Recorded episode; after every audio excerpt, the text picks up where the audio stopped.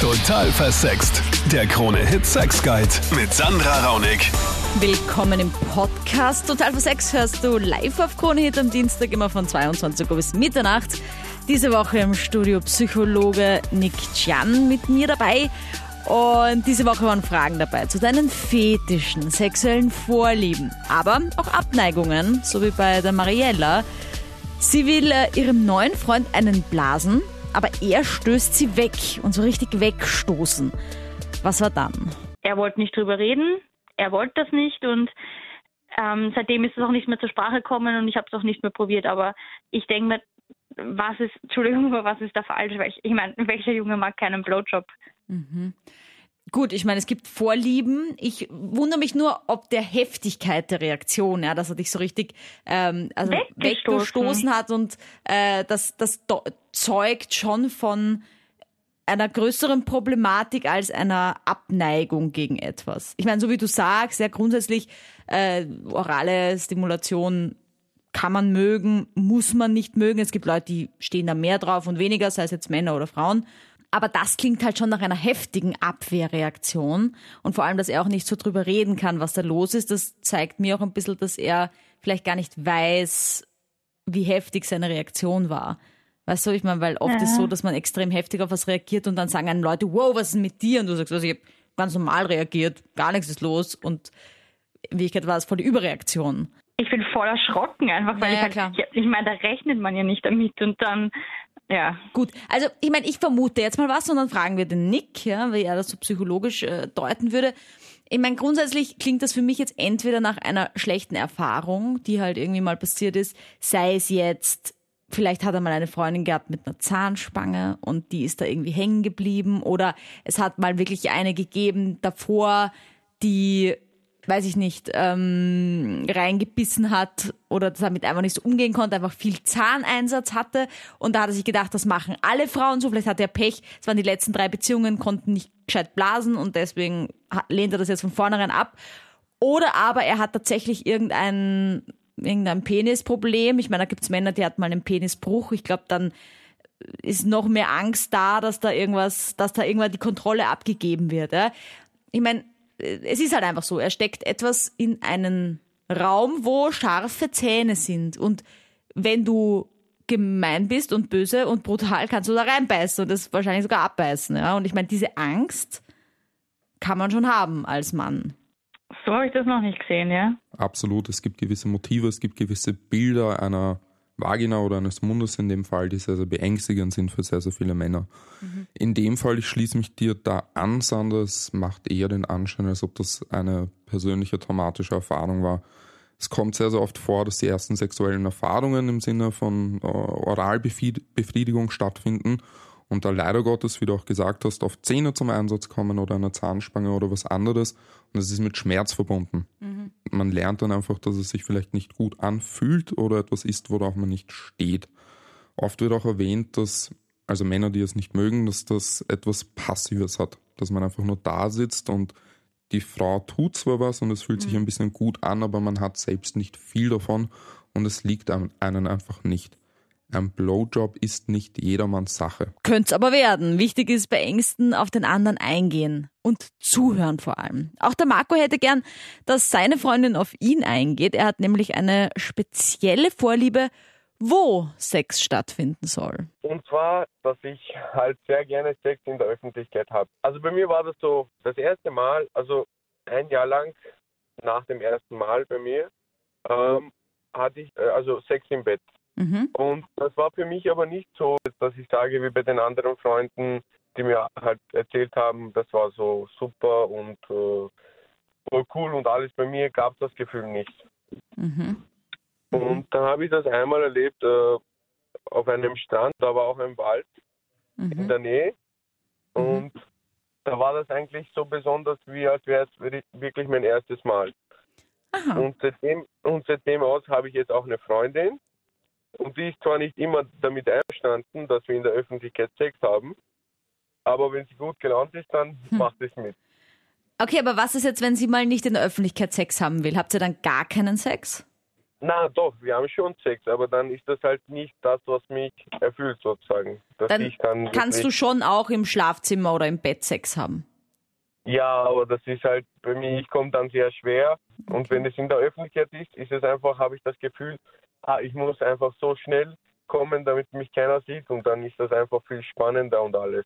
Wenn du jetzt aber mit deiner Freundin Sex im Bett hast, würde ich dir auf jeden Fall raten, nicht zu ihr zu sagen, okay, dann haben wir halt jetzt im Bett, mir ist aber voll Fahrt, ich hasse das eigentlich, ich kann nicht kommen, weil dann kriegt sie so einen Druck, dass sie mit dir in den Wald oder in die Öffentlichkeit gehen muss. Ja? Das heißt, schau bitte, dass wenn du dann an einem Ort mit ihr Sex hast, der ihr dann, wo sie sich dann auch ein bisschen wohler fühlt, dann schau, dass, dass, dass du ihr das Gefühl gibst, das passt jetzt auch für dich, ja.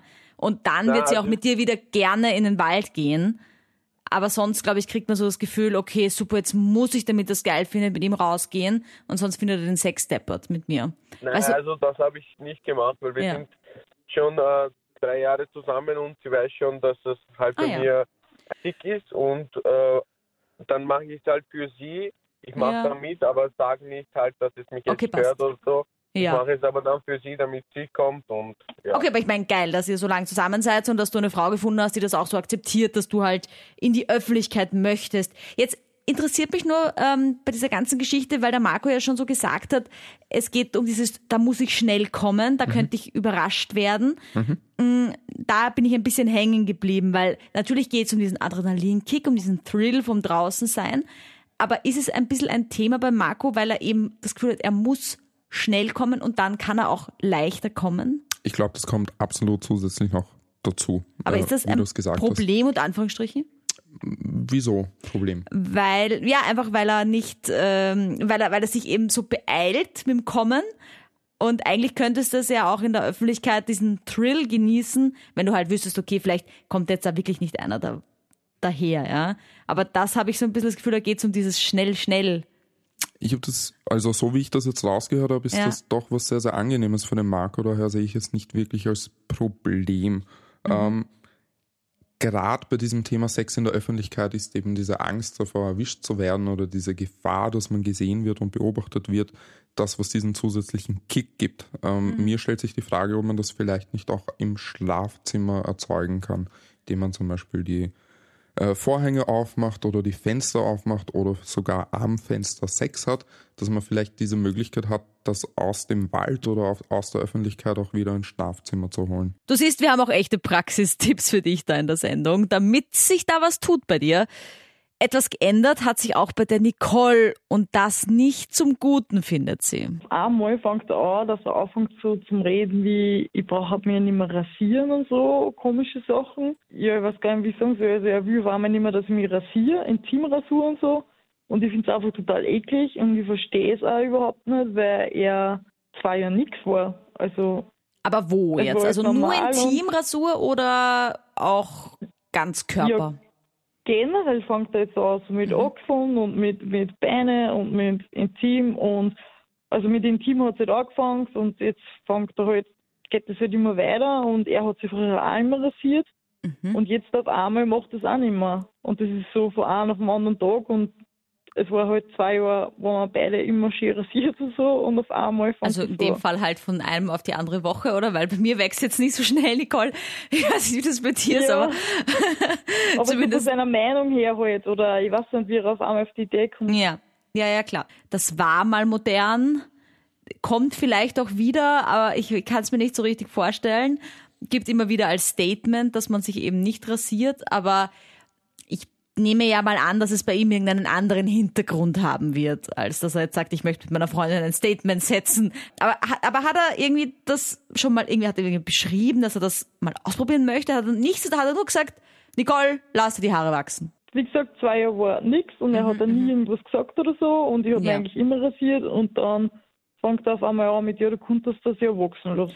So. Ja, also ich meine, so ein bisschen Haare ist, ist ja okay. Also ich meine, da gibt's ja genug Fetische auch, Hairy Girls und so. Und ich meine, ich denke da an die 80er, 90er, oder? Wo das einfach richtig in war, so ein Busch, wo auch die ganzen Nacktseiten so, die Pornos, die äh, Playboy-Seiten voll waren. Gibt's alles, ja. Und ich meine, kann sein, dass er das halt irgendwie geil findet, mal ausprobieren möchte. Interessant ist aber, dass er sich jetzt auch nicht mehr rasiert. Nick, hängt Ja, das irgendwie zusammen? Ähm, auf die Frage, ob es zusammenhängen kann, ja, absolut, kann zusammenhängen. Ich habe das Gefühl, dass es dafür einen Anlass geben muss in irgendeiner Art und Weise. Ich weiß nicht genau, was es ist, aber irgendwas muss das ausgelöst haben.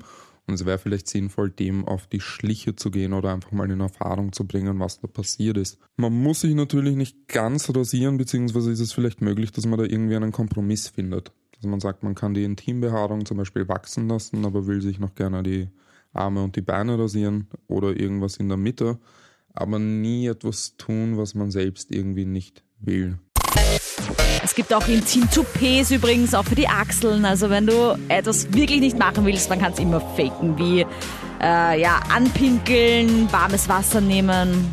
Du siehst, es gibt Möglichkeiten. Checkt mal meinen YouTube-Kanal aus, da gibt's auch jede Menge Praxistipps. Total versext heißt der.